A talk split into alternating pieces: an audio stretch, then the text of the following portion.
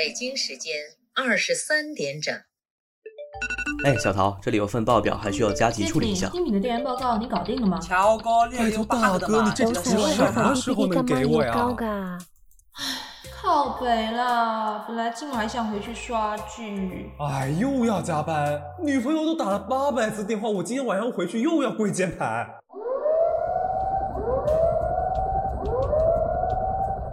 这里们来接你们逃班。深夜逃班计划倒计时：三、二、一。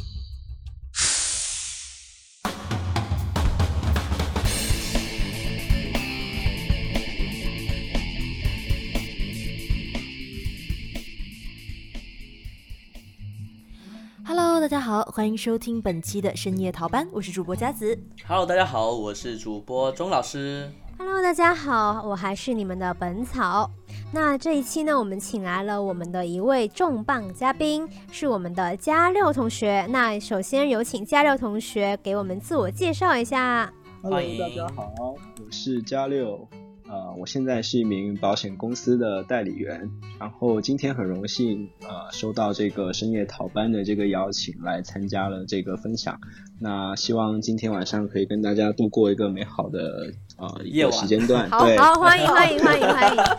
欢迎欢迎！感谢嘉六来给我们做保险知识科普。对对对，这一期是知识付费内容，真的是知识付费，而且而且我觉得跟我们的节目真的很契合，因为深夜逃班呢，真的是需要有点保障，对不对？那这个时候买保险就非常合适。甲状腺结节是不是需要 投保一下？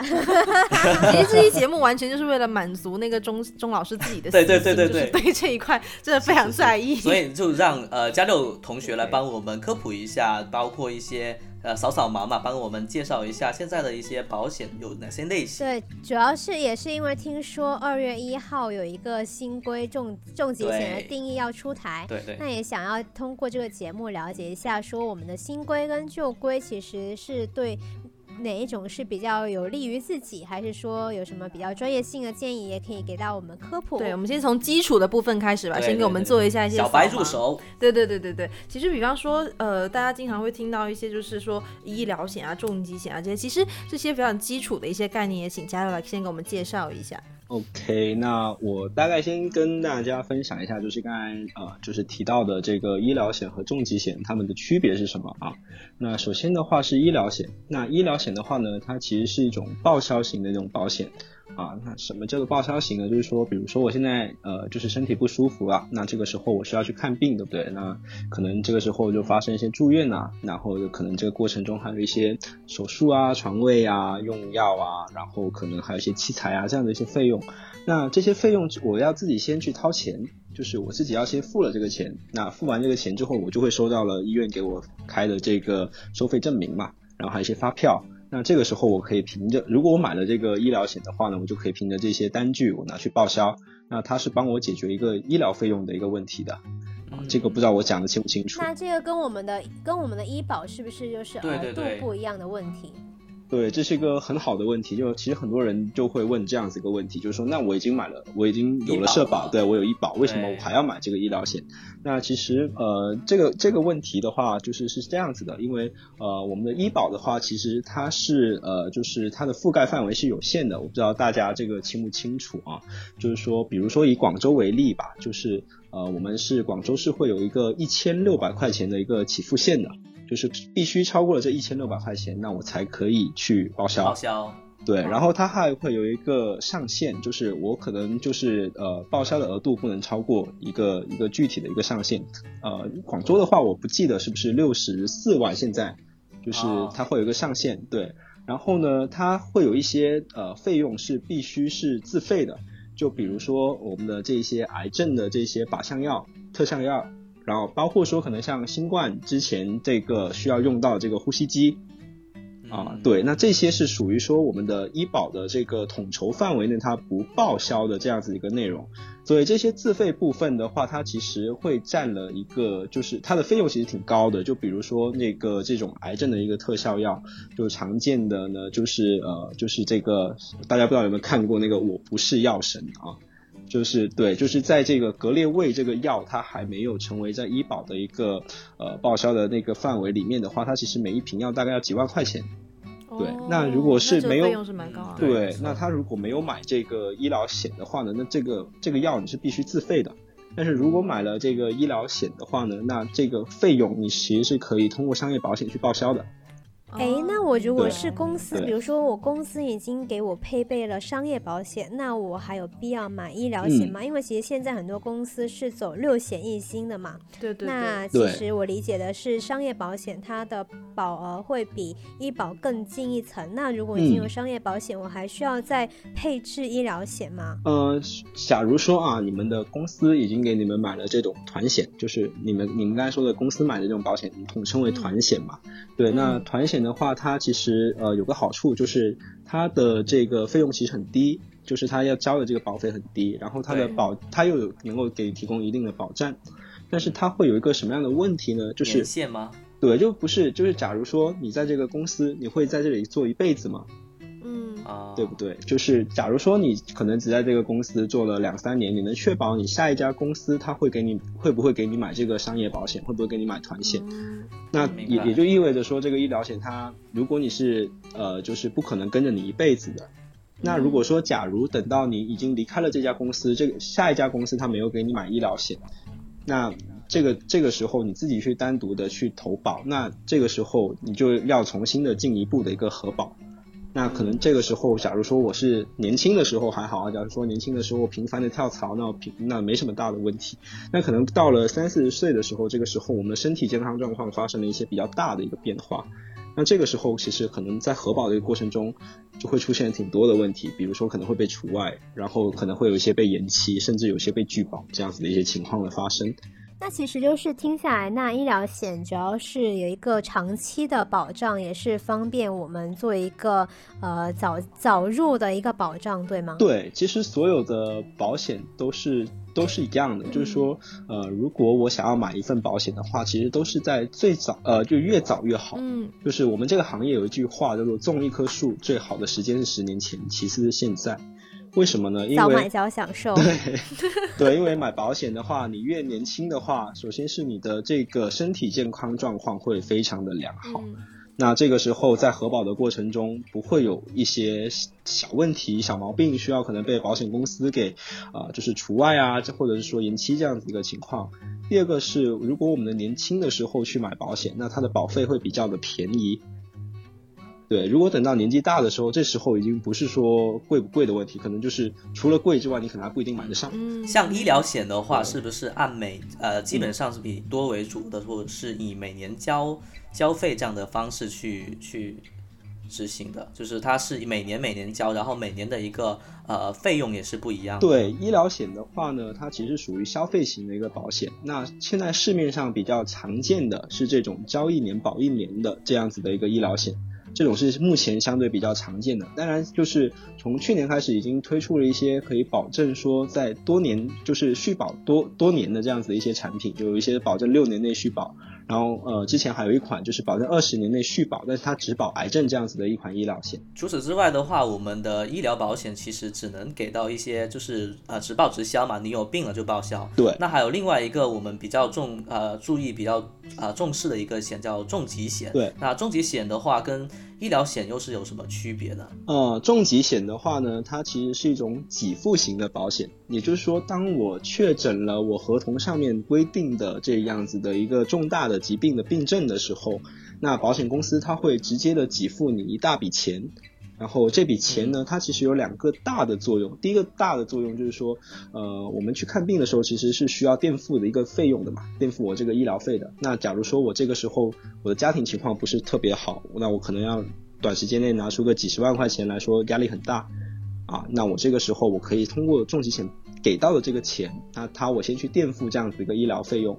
那它第二个比较大的作用呢，其实也是重疾险设计的一个初衷，就是说，呃，我的当我发生了这种重大疾病的时候，我可能要面临一个长时间不能工作这样子的一个状态。那这个时间的这个时间呃段的话，那可能我这个家庭我还有房贷，还有车贷，它是呃就是正常的进行的。那我可能还有我的这个父母，他可能是需要赡养的。我的小孩子需要抚养。那包括我自身的康复的过程中，我可能还需要一些营养费啊，啊，然后我可能会请看护啊，然后甚至说我的家里人呢，他会因为照顾我而误工啊，那这些其实都是隐性的一个一个损失。那如果说我有了这笔重疾险的话，我就可以通过他赔付的这笔钱来填补我的这个家庭的一个缺口。那它的主要的作用是这样子，所以他们解决的问题是不一样的。嗯，明白，是不是可以理解成就是呃重疾险的话，等于说我定期的缴纳一定呃定期的购买，定期的缴纳，然后当我有需要的时候是可以一次性呃预支一大笔钱这样子的一个呃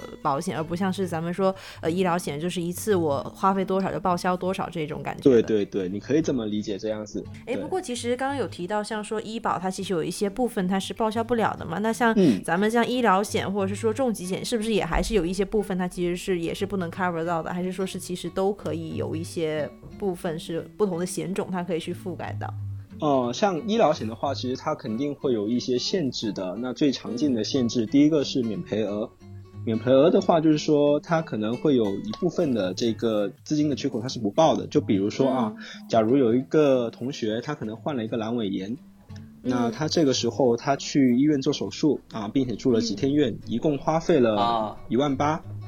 花花了一万八。那这个时候社保可能给他报销了八千块钱，啊，我这个举个例子而已，不一定的啊。那他是不是就还有自己自费还需要掏一万块钱？嗯，对。那假如说某个保险公司它的一个医疗险的一个免赔额是一万块钱。那他就这个自费要减去这个免赔额，那意味着他这一次的手术就没有得到报销，就没办法用。那假如说这家公司它的免赔额是五千块钱，那他就可以得到五千块钱的一个报销。哦，明白。对，这是第一个，就是免赔额会有一个限制。第二个的话，就是医疗险的话呢，它会分呃这种普通的医疗险，还有一些高端的一些医疗险。那现在目前我可能觉得大家会常最常接触到就是这种百万医疗这种比较比较普通的一些医疗险。那这种医疗险的话呢，它会有对一些医院和对一些呃我们这个生病时住的这些病床会有一些限制。就比如说像国内的很多保险公司，它是规定就是我。住院必须是在呃二级以上的公立医院住院，那这个费用才是可以报销的。对，然后像病床的话，很这种普通的医疗险一般都是要求你只能住普通的病房，而不能住这种 VIP 病房啊，或者说国际国际部啊、特需部啊这样子。它这种它属于说不在它的一个报销范围里面的。明白，明白，了解。对。对，然后当然了，就是现在会有市面上也会有一些高端的医疗险，它是可以报销所有的医院，然后包括全球的医院都可以报销，然后甚至说你想住 VIP 病房也可以，想住昂贵医院也可以，当然也会有市面上会有这种保险，就是高端的一种医疗险。但其实就是一个额度的不一样，比如说我可能是保额二十万，那我的年交是五千块钱。但是如果是像呃，比如说 VIP 室，那它的保额可能是一百万，那我每年交的比例也是不一样的，是这样理解吗？对，呃，其实就是这种高端医疗险的话，它其实也是属于报销型的，只是说它每年可以报销的额度可能会高于我们这种普通的医疗险。那相对而言，它的这个每年需要缴交的这个保费肯定也会要高于我们这种普通的一个医疗险。哎，其实咱们有在聊一个问题哈，就是像呃，刚刚咱们也提到买保险的话，其实觉得说呃，种刚刚师兄也提到嘛，就是可能种一棵树最好的时间十年前，其次是现在。那其实您会觉得说，可能在保险行业里面，就是人群上来讲的话，就是大家其实都应该呃早一点去购买这个保险，还是说什么样的人群其实更适合要多买一些保险这样子？呃。其实我会觉得所有的人群他都有需要买保险，这只是说他到了那个年纪的时候，到底还能不能买得上？因为其实是因为有可能我看了很多都是有分类型，比如说是否儿童类型、成人类还有老人类型，就是它是跟针对每个年龄段的 TA 不一样去划分它的险种。对，甚至有一些对家庭定位有一些区分，比如说我看到有一些，比如说给顶梁柱的一些保险，还有一些给比较呃经常啊出行或是怎么样都有各种险种会不一样。但是我就是想问一下，就是关于保险公司会不会呃量身定做为一个人的一个家庭情况，或者是你的一个工作情况，或者你接下来的一个规划去呃制定一个比较好的一个呃 保险的方案。对对对，就是有没有这种呃，我们可以大概的讲一下，说什么类的人群他更需要哪一种呃险险种？呃，明白。其实所有的保险，其实你可以理解为就是两个大类，第一类就是保人。嗯第二类叫是保钱，嗯，对，就是保资产的，嗯，对，这是最最基础的两个大类。那其实，呃，说句实话吧，就是因为每个人他都会面临到风险，对不对？所有人都会有面临健康的风险，所以其实每个人他都其实他其实都应该嗯。配备有这种健康型的保障，就是像这种最基本的医疗险、意外险、重疾，如果他在这个年龄阶段他能够买得上的话，其实我还是会嗯建议说都要配上。嗯。对，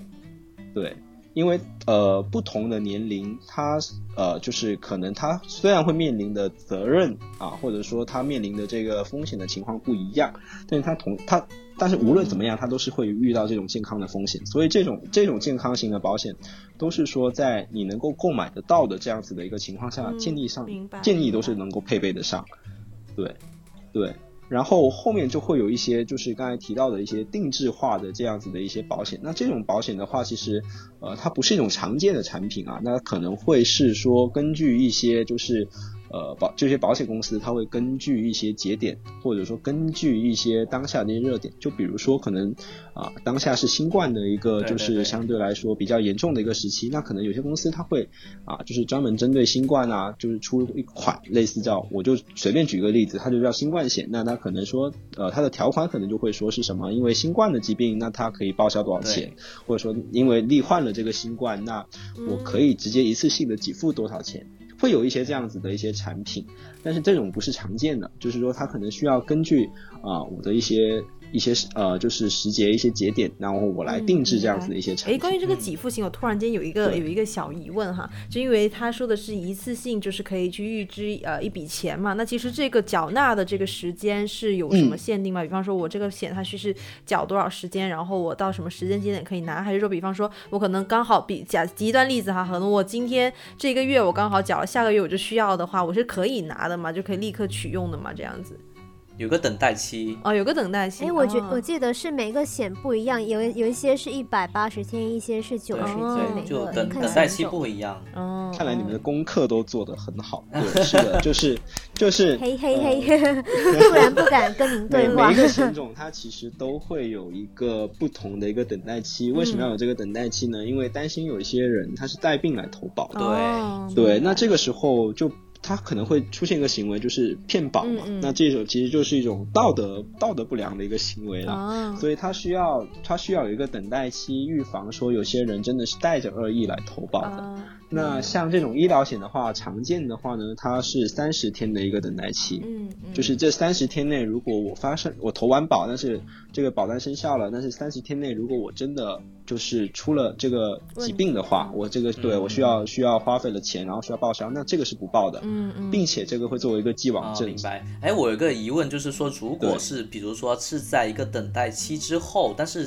在等待期之前已嗯经有一个去看病的时候，有被医生呃确不是要确诊吧，就是说他有定了一个这样的一个症状，嗯。然后他可能等了呃等到了一个等候期之后，那的确也需要做样这样的一个手术，那这种呃是是可以报的吗？如果他是就是已经是在等待期的过程中就已经去就医了，嗯，对，那就医生已经明确的诊断你就是有什么疾病了，这个时候你需要去就诊了啊，或者嗯就是那这个是属于不报的一个行为。啊，明白。对，但是如果说但他是如果我实际的这个对就对这个人，他如果他他的一个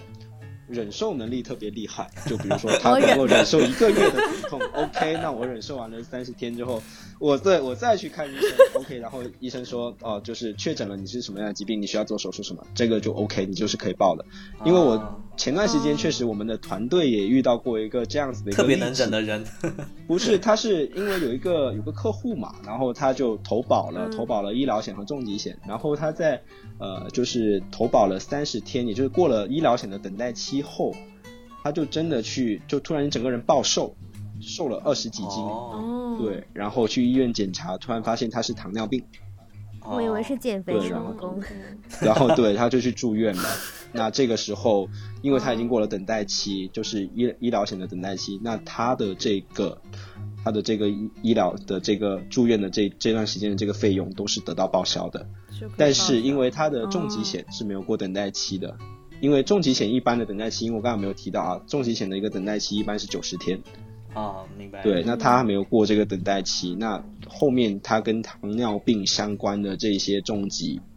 就是比如说我们有一个重疾的疾病叫做糖尿病引起的这个坏疽，这个时候可能需要切切除你肢体的一个部分。对，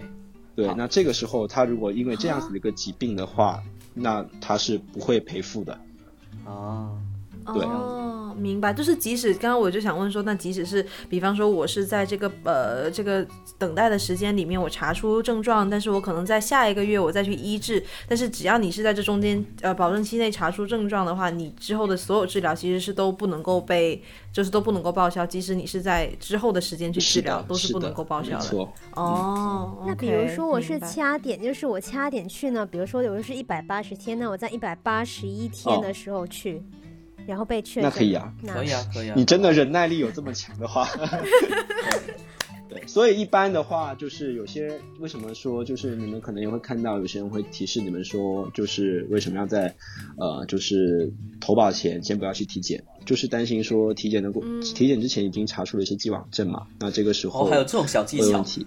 对，那或者是说他也会提醒你说，你投保后的等待期期间，你也不要去做体检，也是为了担心说你在这个过程中，如果真的啊，就是真的出了什么问题，那后面的话你要去理赔，会出现一些这样子的一些纠纷。哦，嗯哎、不过我投保之前，保险公司不会需要我的体检报告吗？呃，会，就是假如说，因为所有的保险公司，它其实你在投保之前，它应该都会给你一份这种健康问卷，就是健康告知。对，那这个时候，如它上面的问题，你要一一如实的去回答。如果你有你有嗯它上面提到的这些疾病的话，一定要如实的回答。然后它里面有会提到一些说，假如说你是不是有一些体检资料可以提供，去证明你的身体健康，那你如果有这些资料，你就要提交上去。但是如果说我都、哦对，那我如果说假如我真的他在他要求的这个时间内，我真的没有做过体检啊，那我这个时候我真我就没有资料可以提供了，那就不需要了。嗯，OK，就是体检公呃，就是保险公司它也不会强制你一定要再去近期去做一次体检报告什么的来提交这样子。对，除非你在哦告知的过程中，你就真的是有异常，就是说我这个这个这个人他可能真的说他告知了说我的身体健康呃有一些症状是对应你上面健康问卷要求回答的这个东西。嗯那保险公司如果他出于一个就是说就是呃比较谨慎的一个考虑的话，嗯那他可能会要求说这个人他得去做一个体检，去看看你的身体健康符不符合我们这个承保的一个要求。其实像之前我一直觉得说买保险是一个需要，比如说有人上门，然后跟我告知这样的一个条款，然后需要我去、呃描述我这样的一个情况的这样的一个过程。但是后来我也有去买过一个医疗保险，发现说现在目前互联网上购买保险的这样的一个呃方法或途径的话是非常的快便捷，而且也不需要特别呃复杂的一个手续。对，所以我就想问一下说，现在目前我们购买保险的一个主流方式还有哪一些？就是说，我们是否可以在相信互联网上的这些这样的一个购买途径去购买？嗯，其实现在呃，就是最主要的这个购买途径，无非就是两种嘛，一种就是线上，一种就是线下嘛。线上的话，就是你们常看到的像，呃这种支付宝啊，或者微保啊，或者是会有一些其他的这种保险的这种就是相关的这样子的一些工具，那你可以在线上直接的去投保。对，这是一种就是线上的一种方式。然后第二种就是我们这种线下的代理人的方式，就是说我们是属于一种行销。啊，就是我们面对面的去跟你线下的做一个沟通，然后去了解你的需求，然后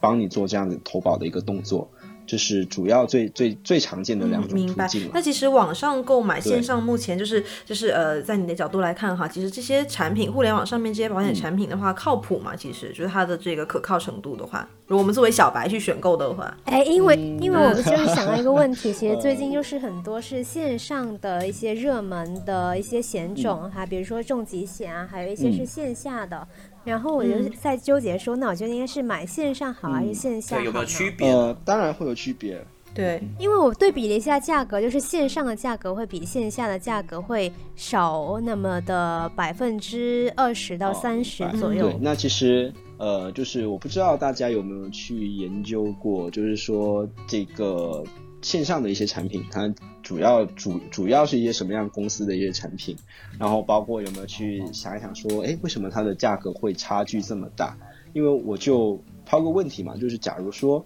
大家都叫重疾险，大家的条款一模一样，然后所有的东西都一模一样的情况下，它的价格会存在差异吗？我想问的，这也是我很困惑。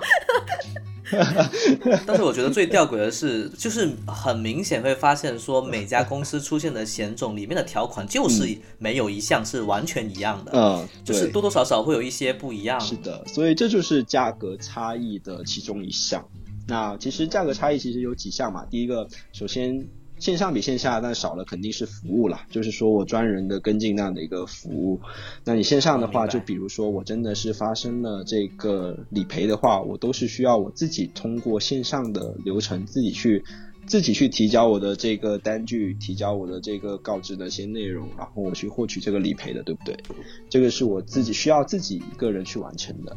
但是如果是走线下的话，意味着有个代理人啊，有个代理人帮你去处理这样子的一个处理这样子一个理赔的一个动作，那你只需要说，呃，代理人告诉你说你需要提交一些什么资料啊，你把这些东西交给他。那就相当于是更加的安心放心，对吧？就是相当于有一个人在帮着你做一些代理，还有就相当于是你的经纪人。是的。那其实就是如果你是线上投保，就相当于是我自己就是一个团队，然后 对吧？相当于我没有没有经纪人。因为如果是这种比较小的这种意外的话，你的单据不会很多，其实提交起来还挺方便的。但是，假如说我是一个相对比较复杂的疾病，我可能这个时候光这些病例啊，然后这个费用清单啊、发票，我就一摞一摞的。那我这个时候要我自己去提供，那其实我很容易去疏漏的。那如果说我的资料没有提供到位的话，那我可能在理赔的过程中会。呃，就是相对来说比较麻烦一点，对我们就不说赔不出来，就可能会比较麻烦一点。呃，我有个问题，就是如果我是在互联网上购买的险种，然后后期如果要理赔的话，是没办法有专门的人员来帮我梳理这些东西的吗？呃，他会，就是你在投保的那个页面，其实他你会看到，他其实就会有一些就是理赔的一些流程是怎么样子嘛，对吧？然后他会提，然后那你其实咱真正发生理赔的时候，你就是根据他的这个理赔的流程。啊，比如说你需要提供一些什么样的单据，你就照着上面的东西去提供，那就是后面就是那等待理赔的一个结果了。哎，其实像这种说线上线下买，会有关于说理赔的成功率哈，这些会有影响吗？呃，这个到目前还没有数据去支撑说，那现在线上的这个理赔成功率有多少，然后线下有多少？呃，只是说如果通过线下的话，我们只能说，因为我们是代理人，我们就是赚的就是服务这一块的一个费用，那肯定他会就是更尽责的，对，会更尽责的去帮你把这个理赔。把它顺顺利利的办下来，对，嗯，明白明白。那听起来就是花钱买放心。对，刚才不是还提到了说我们这个费用的差异，就是除了这个服务之外，其实包括一些呃疾病的一些定义，它其实可能也会有差异。这个的话，其实如果说不是在这个行业里的话，其实就会很难去发现。就比如一些重大疾病啊，它的一个定义，它是会有一些差异的。除了呃，就是银保监会规定的那现在是二十八种嘛，就这二十八种之外，那其他的一些重大疾病的一些定义，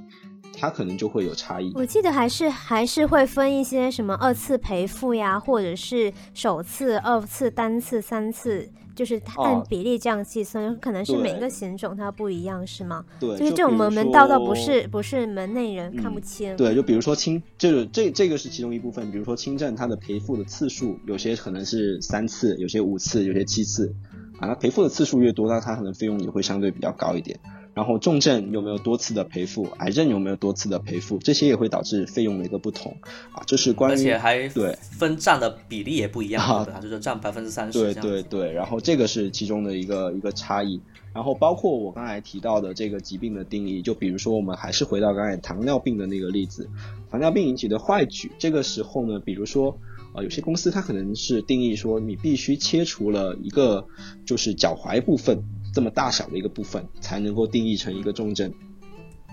但是有些公司它可能只要切除一个脚趾，它就能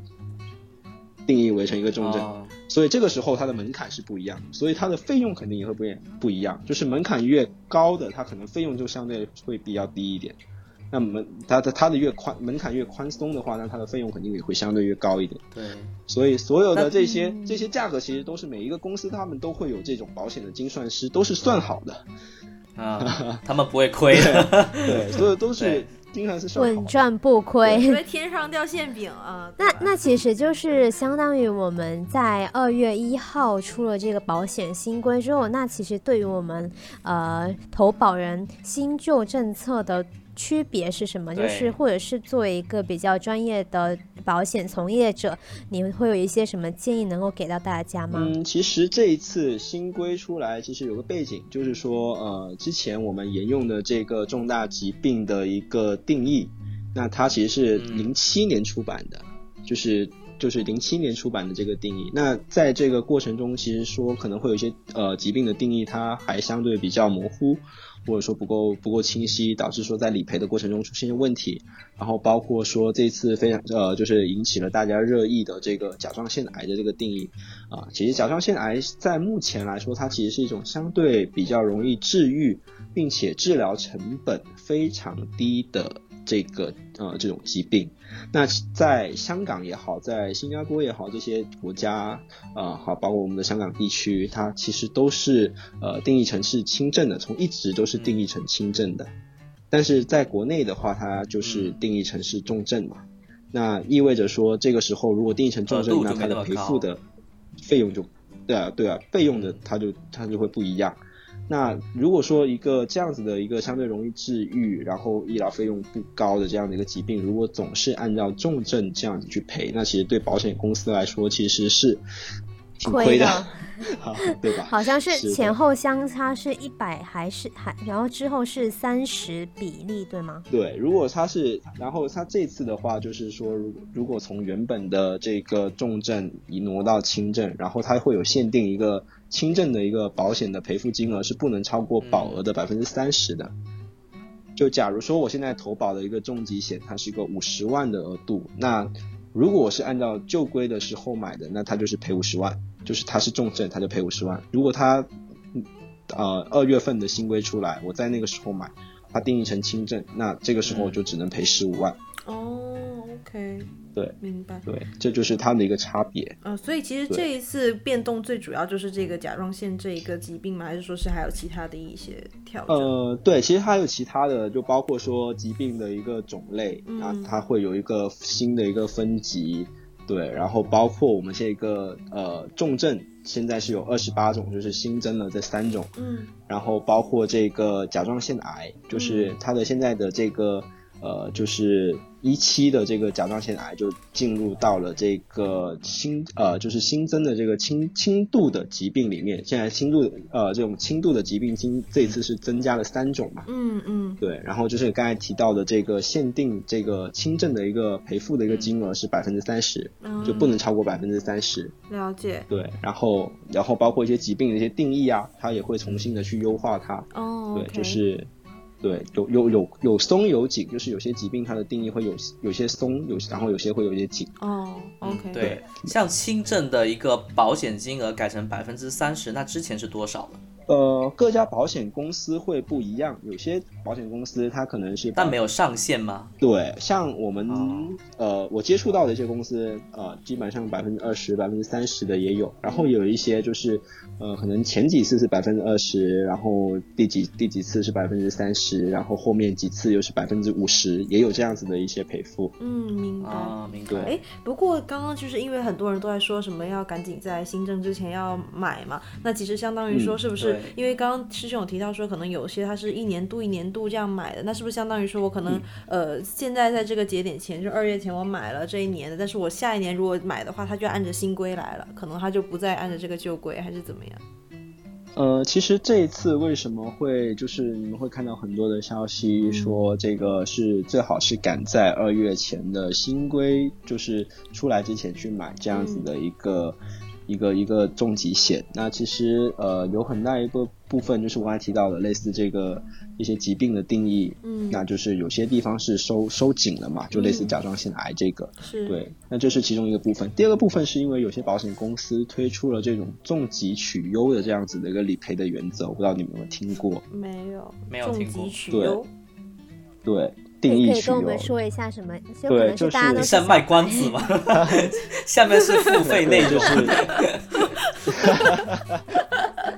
对，那我就简单的说一下，就是呃，这一次的话，其实是有些保险公司是这样子去推出这个原则，就是说，假如我在这个二月份前买我们的这个重疾险的话，嗯那如果万一真的发生了这个重大疾病，我这个时候需要理赔，那我的这个客户他可以选择是按照这个零七版的重疾的定义。去赔付，还是说我按照这个新规，就是我们今年二一年出来的这个新规的这个，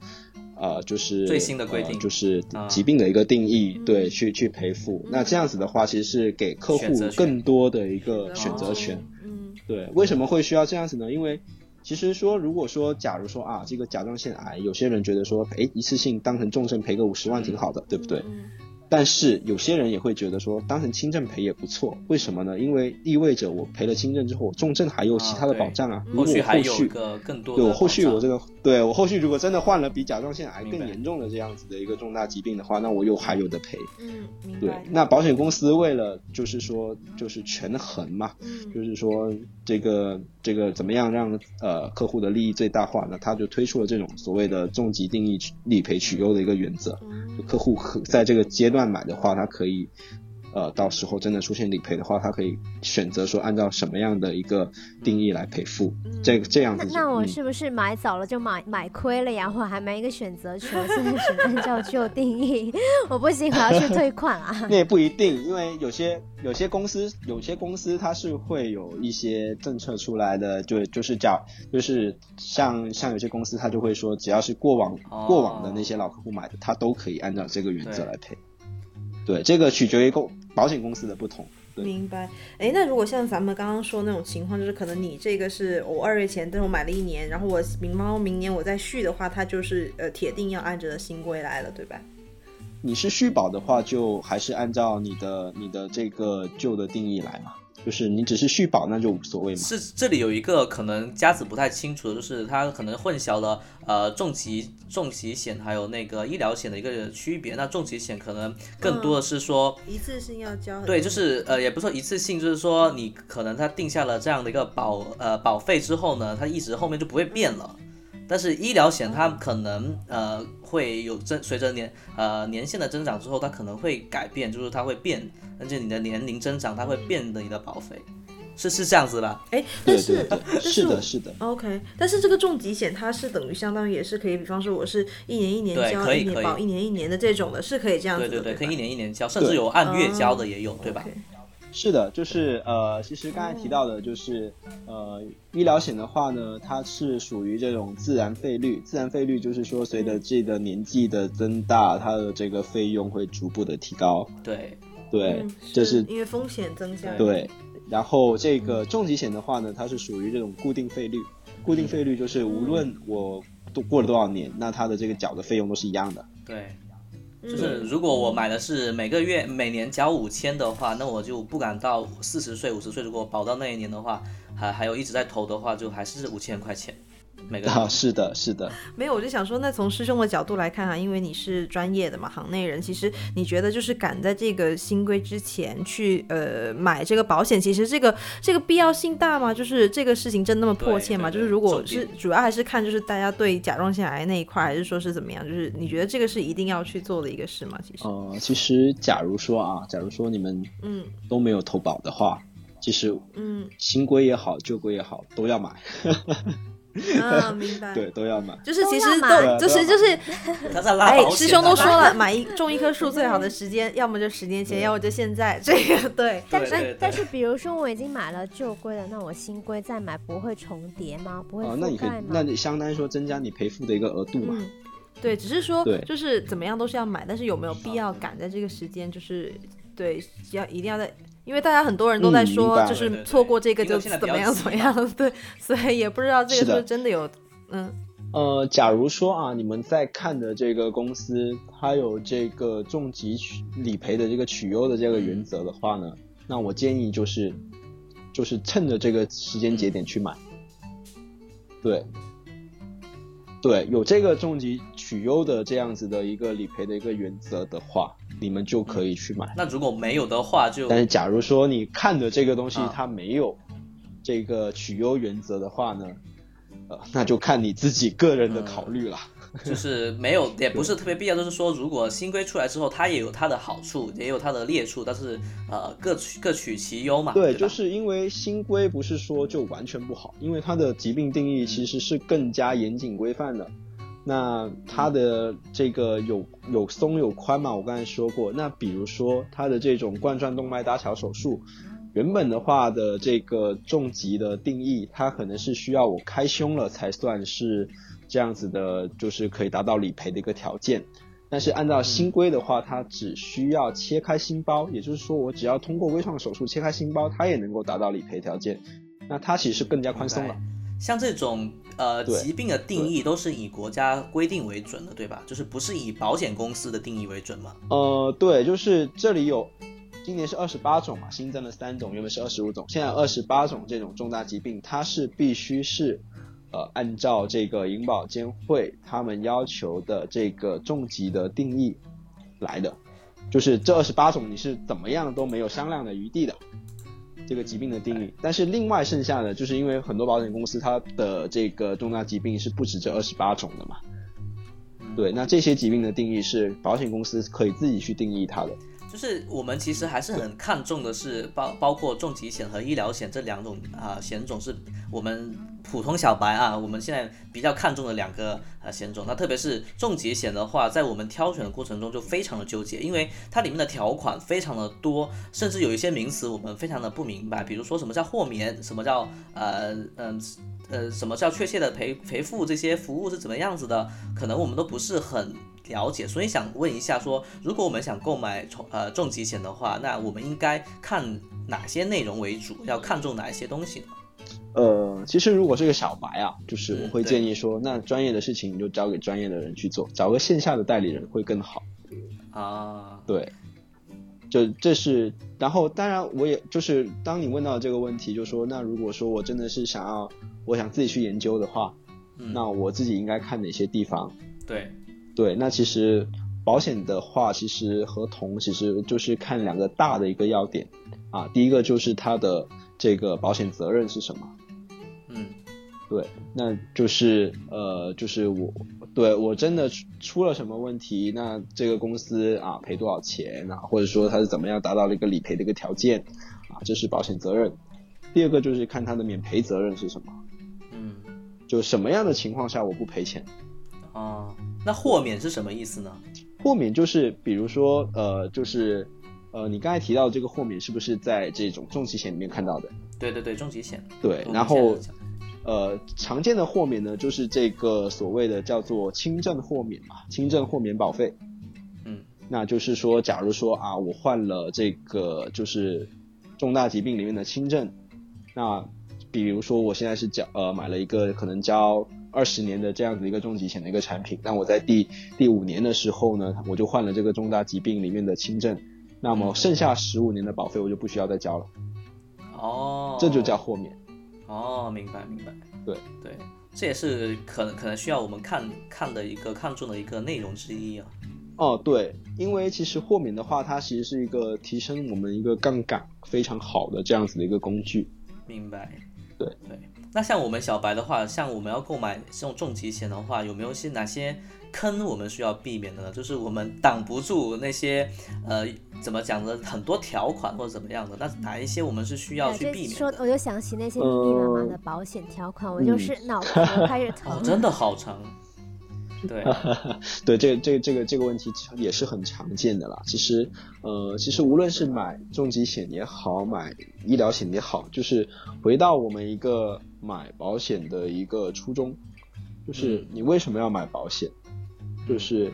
所以我们买保险其实无非是对于我们的未来有一个比较差的一个预期的情况下，我才会去买保险。对，是不是？如果说我的预期非常好，我的身体，我就预期我的身体一辈子都健健康康，那我买这个保险其实意义不大。对，嗯那我考虑的是考虑的是说，我可能在未来的某个某个时间节点，我不知道什么时候我就会出现这种疾疾病或者意外，嗯，会导致我急需要用一笔钱。嗯那这个时候，其实我关注的是说，在出现这个节点出到来的时候，我能不能顺顺利利的拿到这笔钱，嗯，对，并且我拿到的这笔，钱够不够用？嗯嗯对，所以其实我们买保险的话，其实有三个原则。嗯，第一个是保障要全面，保障全，第二对，第二个是我们的保额要充足，嗯对，对，第三个是我们的保费要合理，嗯，对，要支这是付得起，对，那那这这个是要货比三家是吗？还是要就是比如说嗯我是一个小白，嗯那我要怎么去根据这三个原则去买保险呢？是应该货比三家，还是应该看一个什么样的保险入门手册啊，或者是有一个什么指南给到我这样的就是？呃，首先我们说一下这个保障全面吧。啊，我们今天因为只只只聊这个医疗险和这个这个重疾险所以我们就基基本上都是在这个健康健康这一块对，吧？对对对我们就不聊理财这一块。那健康我们就可以去就是分析一下说，如果真的发生这种健康的风险的话，那哪些地方会用到钱？嗯对吧？那其实常见的会影响我们健康的，无非是两个因素，一个是疾病，一个是意外。嗯对，那疾病又分成大疾病、小疾病，意外也分成小小意外和大意外。那，当我们发生了疾病或者意外的时候，其实我们的无非都是要去医院，都是要去看医生。嗯对，那这个时候我们就可以去想想看哪些地方会花钱。那无非是门诊、住院、手术，嗯这是三个大的部分。嗯，那对，那这就是我我我这些地方会花钱，那我就是要在这些地方找我这个对应的产品，可以去填补这个缺口。所以这种住院手术啊，那都是通过医疗险它会有去报销的。嗯，其实作为一个普通人来讲，我想跟大家聊一下一个心态，不知道大家对觉得这种心态是不是正确的？因为呃，大家都肯定知道，说我买保险的前提可能就是自己的一个金额还是预算还是有限的，那我们肯定是想要用最低的价格去买一份性价比比较高的这样的一个保险嘛。那呃，在这种情况下，我们可能就会去对比说重症、轻症跟中症这样的一个我们在人生中发生的一个概率是多少。那这个时候，我们可能会觉得说，那我们得重症的这样的概率可能不大，它的确有这个风险。那更多的概率性可能更多的是，比如说轻症或者是重症。那我们在买重疾险的时候，是不是应该就是大概率的去呃看重多一点，就是说常发生的一些轻症的一个覆盖率？这这种情况呢？嗯，这这是一个考虑的因素，没有错。就是说，可能呃，你会你你们可能会在想说，哎，那我可能去研究一下，说常见的轻症有哪一些，那我就只针对这几项，那可能他赔付的金额要足够多，对对会有这样的一些一些研究的一个方向。但其实我们都不会知道说，真正到了我们身上会出现一个什么样的一个疾病。嗯嗯，对，会遇到什么样的一个意外，所以就是挑病种是，嗯其实意义没有说很大，因为我我也没办法预知到这个风险到底出现我在而且我身上是什么样子。重要是那么多病，我们真的认不出来。你别说轻症了，重症有一些特别大的症，就是太多，我们连呃什么讲名词都搞不懂，所以我们真的是没办法从专业的角度说哪一些病真的可能发生的一个概率比较大。对，是的，嗯，对。然后其实我们刚才就提到保障全面，那除了刚才就是这种小的这种疾病，那他可能住院手术啊、对吧？然后呃，就再大一点，就是这种重大疾病的话，那除了刚刚我们提到这种医疗险它报销这一外，那它就需要重疾险去帮我们覆盖掉这个大的这个费用的一个缺口。然后再到大的大的疾病和意外，呃，大的疾病和意外，它可能会引起到这个身故或者全全残或者身故。那这个时候如果有条件的话呢，可以多买一个寿险。寿险的话，啊它是只针对这个身故的责任，就是无论我是因为意外死亡啊，或者是因为疾病死亡或者自然死亡都好，它就嗯只要是有这这个这个标题，它已经出现了身故这个啊，这个这个这个情况的话，它就会赔付一笔钱。那这笔钱可以用来填补我家庭的这个，呃，我们刚才提到这种债务问题啊，小孩子的教育问题，老人的抚养问题啊，赡养这个问题，对。对，因为我看到有呃，好像是本草也有在问说，重疾险要不要身故责任跟多次赔付的这个问题嘛？嗯，那刚刚呃，嘉六刚刚也讲了说，那个有是最好的，那这是个选择。对，那我觉得看个人吧。像我的话，我个人的选择就是觉得说，我不想留给钱给任何人，除了父母。就是。但是你的受益人一样一样对，就是 就是我真的觉得身故责任或者是多呃这个不想给任何人一笔钱，所以可能就是从自己需求出发，对吧？就是这样。嗯，对对对，其实最重要的买保险到最后其实还是回归到我刚才说的，买保险的初衷是什么？嗯，对，对，只有想清楚了这个问题，而不是说跟风，我看到别人买了我也去买。嗯，对，这是一个非常重要的一个点。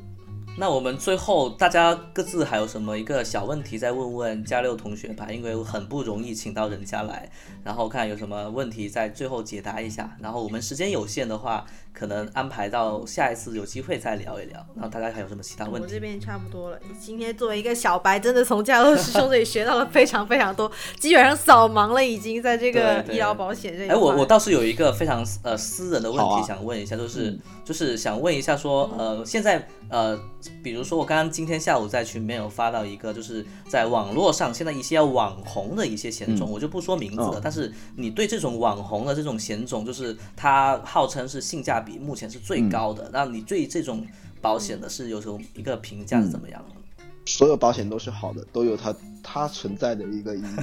对，但只是对，嗯，对对对，但是啊，但是就是说。呃，在购买保险的时候，其实也有一个非常重要的一个参考因素，就是我们刚刚有提到嘛，就是说我买保险是希望说真的出现风险的时候，我是不是能够确确切切的拿得到我这想要赔付的这笔钱，确切的拿到钱。那所以这个时候，其实你是需要去看一个这个提供这个产品的一个公司，它的一个经营状况是怎么样子的。对，那假如说这个公司，因为我们在保险行业有一个非常重要的一个啊一个概念叫偿付率。啊，偿付率就是说，呃，去评估这家公司如果真的需要赔付的，他有没有能力去偿付？对。那如果说，呃，这家公司它虽然提供这些网红产品，号称说它的赔付的这个疾病的范围非常广，赔付的金额非常高，价格又非常低，但实际上没有。但是这家公司，对这家公司它的一个偿付能力并没有那么强的情况下。那怎么办？对，因为我们买保险买的是一个确切的保障，而不是再买多一份风险。但是，但是有一个问题就是，我们小白并不知道它的偿付能力怎么样。这个的话，其实是有数据可以查的。对，在银保监会的官网上，你都可以查得到这样子一个数据。然后包括有一些非常好的一个公众号，我可以提供给到大家，叫十三啊十三个精算师，十三个精，记下来，记下来，记下来，还给别人打广告。啊？对，是不是？用自己的公众号？哦，不是不是不是，这是这是真的是我平时会看的一个公众号，他会去披露大量的这个保险行业的这些数据。对对对。原来还有真的会有保险公司偿付不起这样的状态吗？因为我看到呃某乎上有一个经典问题叫做呃保险公司如果倒闭了我该怎么办？这就是类似这样的问题。因为其实银银银行都会倒闭，那保险公司肯定也会倒闭。但是倒闭的只是概率问题。但是倒闭的话，政府应该也啊，是国家的话也会有一个相对应的赔偿的政策吧？呃，如果就是大家可能会经常听到说一个保险公司是不会倒闭的啊，这是非常常听到的一个说法，对对，但其实并不是，只是说它在就是有限的情况下，它是不会那么容易允许它倒闭，因为它背后涉及到的群体非常多。明白。那当它的这个这家保险公司它的一个偿付能力已经不达标的时候。其实是会有有关部门他去监接管这样子一个公司的，嗯，了解哦。那他有呃，就比如说这家公司，他可以选择说他的股东可以继续注资，让他有更多的钱去达到，就是达到他的这个赔付率。嗯，那实在后面他真的没有公司愿意去注资了，然后那家公司真的不行了，那他这些保单可能会转移到另外一个啊赔付能力比较强的公司，嗯，明白明白，去帮他去处理这些保单。啊，但是这个时候。这个保单保单这些持有者，就是投保这些人或者说这些被保人，他们的利益其实会有部分的受损的。嗯，那比如说是怎么样的一些形式啊？呃，他的就比如说他的一个赔付，他的金额就可能达不到原本，就比如说我本来是我本来是希望赔付十万，那他可能就达不到我十哦明白，万这样子。可能因为每个公司它的那个产品不一样，到时候它不能按原来的那个公司那样子去记了，是吗？还是？对，就是他就是会有这样子的一个利益的损失，但是不同的公司可能就是因为目前来说还没有一个非常确切的一个案例这样子提供给到我们，说会会是怎么样？真的被另对被另外一家公司接管了之后，它的保单利益损失了多少？嗯所以这个但我目前没有办法给到大家一个非常具体的一个案例没。关系，我们也得知了一些好像没什么用的知识。他倒不倒跟我们我们在有关系？挑死，我们好像故意找茬一样。对，就只是可以跟大家分享的，就是说，就是说，有些就是常见的一些你们常常听到的一些说法，它不一定是对的。嗯，明白明白对，。就是因为大家都就是很多其实是行外人在说就是被在流传忽悠的，啊对，被忽悠的情况下，然后口耳相传，它可能就变成了一个，就是变成了一个，就是好像一个真理一样。好像一个真理一样。对，那我在最后提问一个问题，那假设比如说因为险其实还是爸爸爸妈妈他们可能是年纪已经不小了，那如果是给他们买的保险，比如说像重疾险啊这这类的话，嗯。那其实它的保额会非常高，就是这样的会就是比较、嗯。呃会推荐是怎么选择吗？或者是说有什么对对对有什么注意的点吗？有什么新的在给方案？爸妈选择重疾险的时候，嗯，爸妈的年纪，首先要看他是不是还能够买买重疾险，因为很多啊公司其实会有要求他一个投保的年龄就像重疾的话，其实一般五十五岁，哦，这么低啊？对，嗯，五十五岁。那投重疾险的话，就是年纪比较大了，它的一个费用其实挺高的。对对对，对，这个时候，呃，就是有些人会担心说保费倒挂的问题，也就是说，如果假设我这一辈子呃，就是可能我的缴费期内我都平平安安，对那我可能交的这个保费总缴的保费可能还超过我的保额，对对对，有这种情况。会有这样子一个情况。但就是，但我也会跟他们分享一个一个观念，就是说，可能，那你你说的是一种好的一个预期，但假设如果是真的是一个不好的一个一个情况发生，你同样还是能够得到赔付。嗯嗯嗯，对对，所以就是有条件的情况下能买得上，那我会建议说，那你还是买，因为将来你就存了一笔钱，你就这么去理解这个事情。是，嗯对，但是我会建议说，能够买得上医疗险的嗯爸妈一定要给他们买，因为这能帮我们解决很多的问题。嗯，对，呃，为什么现在有很多的家庭需要发起众筹？嗯就是因为是是他们，你们会看到他们其实也有社保，嗯对不对？但是他们还是当他面临这种疾病的时候，他们还是很容易束手无策，呃，束手无策的。对对，那假如说我有一个医疗险能够帮我报销这个费用，我能确切的知道说我有这这个钱可以报销回来，我可以通过去借，嗯，那我可以怎么样，我都可以把这个钱给报回来。对，这个人还是可以治嘛。嗯嗯对，最怕的是说我钱又花花光了，人也走了，嗯，明白，嗯。是，这是一种嗯。最后回到一种家徒四壁的一个情况。那这种是非常可怕的一个事情。对对对，所以还是要根据自己的家庭能力，还有自己的一个个人情况去判断这些，你是否需要更好的去对。购买这些险种。对，所以我就是建议嘛，爸爸妈妈如果他们的身体条件啊、呃身体状况非常好的，对允许的话，还是尽量帮他们买上这种医疗险，嗯。能够帮我们解决很大的问题。好的，明白，嗯。明白，没问题。好，那这一期节目也非常感谢我们嘉佑师兄跟我们介绍了非常非常多保险相关的知识，真的非常感谢嘉佑师兄来到我们本期节目对，对。大家掌声，感谢感谢。感谢。听懂掌声，听懂掌声。而且我觉得，呃，很可能听众朋友们还有很多很多相关的一些问题，其实我们还没有问到嘛。那我觉得还有个很好的方式，就是你们可以到我们的公众号“隐形的大嘴”里面留言，那我们可以抽空让嘉六同学，如果能看到的话，可以尽可能的给到一些建议或啊回复，也对对对，也可以给大家一些建议之类的。对，呃感谢感谢。然后最后再跟大家说一下，就是我们的一个新旧定义的期间，就是在二月一号，那可能是距离我我们播出的时间可能是倒计时一两天，对。那请大家如果是有这样的就有准备请立刻做好自己的一个选择，对，不要错过了。没关系，那我们下一次如果还有机会的话，我觉得还可以呃邀请嘉六同学来跟我们聊一聊保险行业里面的一些趣事嘛。那不仅是一些相关的一些、我们的一些严肃的一些话题，那我们可以聊一聊说啊、呃目前保险行业的一些呃一些行一些其实他 想说八卦，我一直不敢说，